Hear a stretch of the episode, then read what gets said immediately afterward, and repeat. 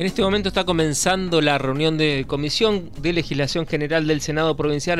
Hay varios temas en agenda. Uno de ellos es un proyecto de ley que tiene que ver con el régimen de licencias en la provincia de Entre Ríos. Así que vamos a hablar un poco más sobre este tema, Manu. Así es porque em, fue la senadora provincial Flavia Maidana quien impulsó, quien presentó este proyecto, acompañada por el gremio UPCN. Y es por eso que estamos en comunicación telefónica con la secretaria adjunta de UPCN, Karina Domínguez Karina, muchas gracias por atendernos. Te saludan desde aquí Manuela Calderón y Alfredo Hoffman. ¿Cómo están Manuela, Alfredo? Muy bien. Buen día para toda la audiencia. Bueno, muchas gracias por atendernos. Karina, queríamos saber tu opinión sobre este proceso que hay en el Senado, donde aparentemente se aprobaría esta semana con media sanción la nueva modalidad de licencias en el Estado, ¿no? Nuevo régimen.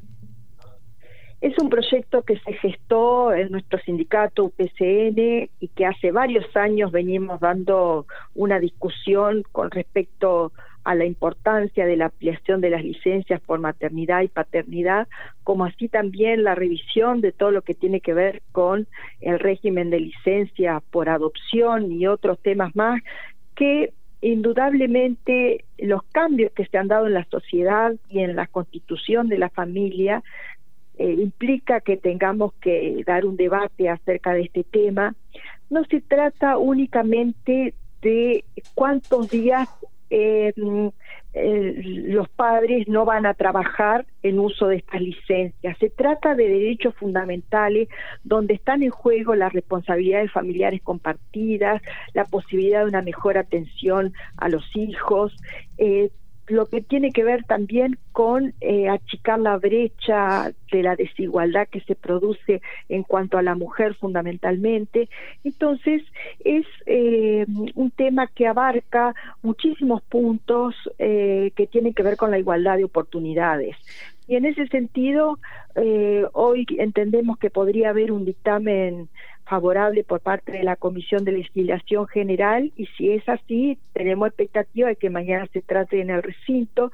Sería una muy buena decisión por parte de los senadores porque esto se viene dilatando ya hace bastante tiempo, un proyecto de la senadora Flavia Magana que tiene un antecedente en un proyecto de ley que ya había presentado José Allende cuando fue eh, legislador provincial y que también lo habíamos tratado en el ámbito de la paritaria estatal sin que prospere, porque bueno, acá también el Estado eh, está viendo cuánto se genera por suplencias o por la cobertura de los lugares que, que esas licencias permiten, pero acá no se trata solamente de un tema presupuestario, todas las provincias de nuestro país ya tienen más de 90 días por licencia eh, por maternidad, menos Entre Ríos. Entonces, es una reivindicación que nos merecemos los trabajadores y las trabajadoras públicas de esta provincia y que creemos que así lo han entendido eh, tanto el Poder Ejecutivo como los legisladores y le dan luz verde a este proyecto. Karina, justamente, bueno, eh,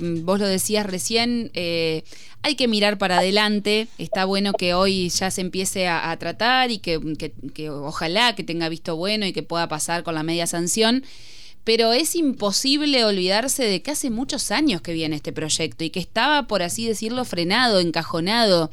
Eh, ¿Qué, qué, a qué, qué, pensás que pudo haber pasado? ¿Tiene que ver justamente con lo presupuestario? Digo porque una vez que una madre o un padre se va de licencia, por lo menos en el Estado provincial no ponen un suplente. No siempre, eso es un punto.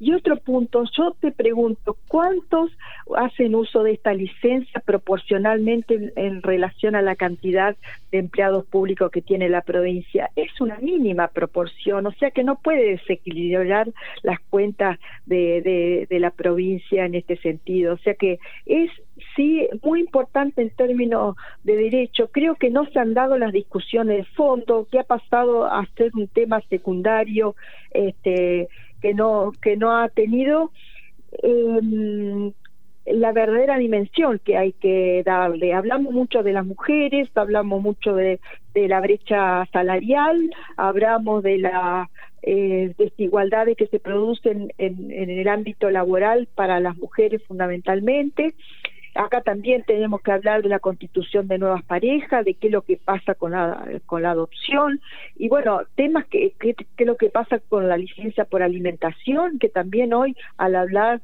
de padres no gestantes tenemos que contemplar nuevas eh, nuevas situaciones que, que se tienen que dar en un seno en el seno de una familia.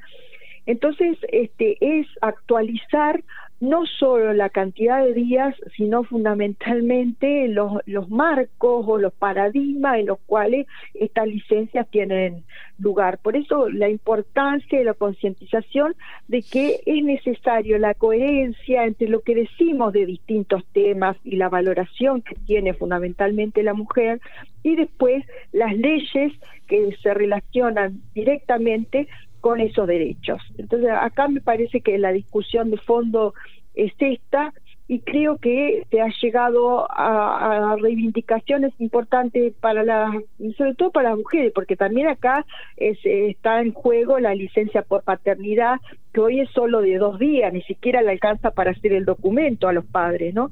Entonces pasaría a un número mayor, eh, una mayor cantidad de días pero eh, creo que no tiene que ver con eh, los recursos que se tienen que destinar a aplicar esta ley. Quizá este, hace falta más concientización y, tomar este, eh, el tema desde otro lugar como para poder instalarlo y que, y que se transforme en un proyecto este, de aplicación efectiva como ha pasado en el resto de las provincias. Yo quiero decir también, esto ha sido una lucha de PCN a nivel nacional. Cuando empezamos a trabajar hace muchos años, más de 20 años, este, en esta temática, había muy pocas provincias que tenían más de 90 días y hoy es exactamente al revés.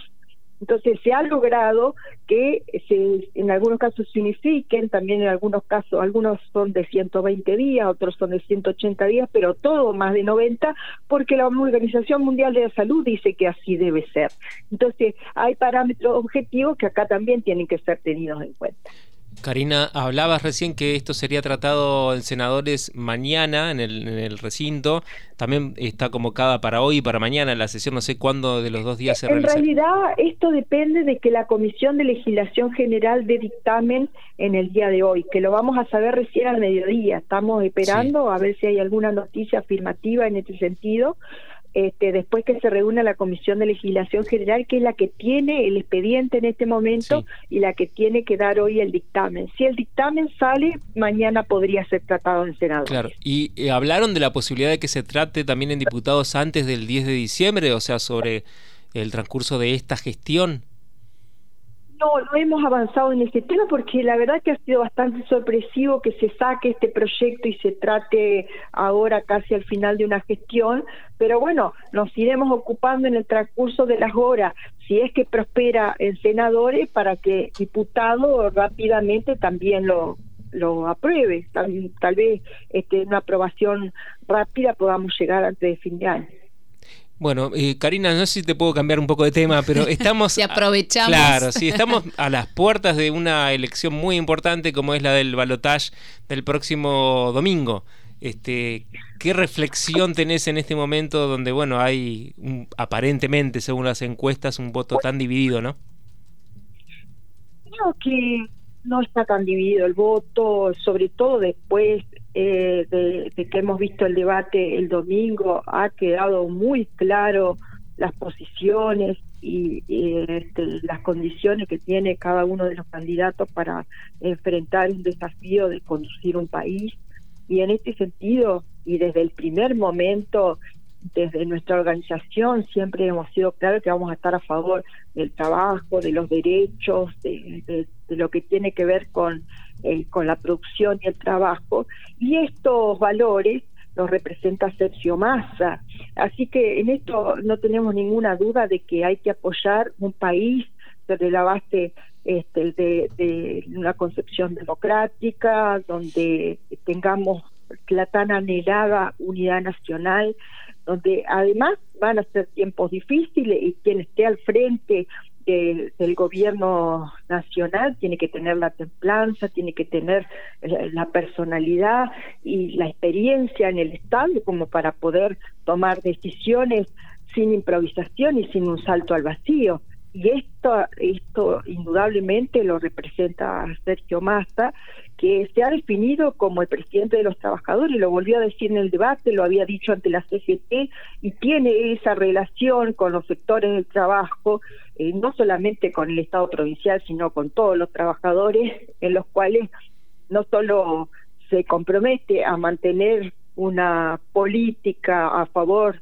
de la eh, recuperación de, del sector productivo, de, poder este, llegar con medidas concretas para paliar una, situación que no es nuestra, que heredamos, pero que hoy tenemos que atravesarla y que este, ha sido el único que ha manifestado propuesta, lo demás es todo crítica este, que en muchos casos son casi chicanas al, gobierno de turno y, le presentan a la sociedad una propuesta eh, este, que, puede ser muy peligrosa, ¿no?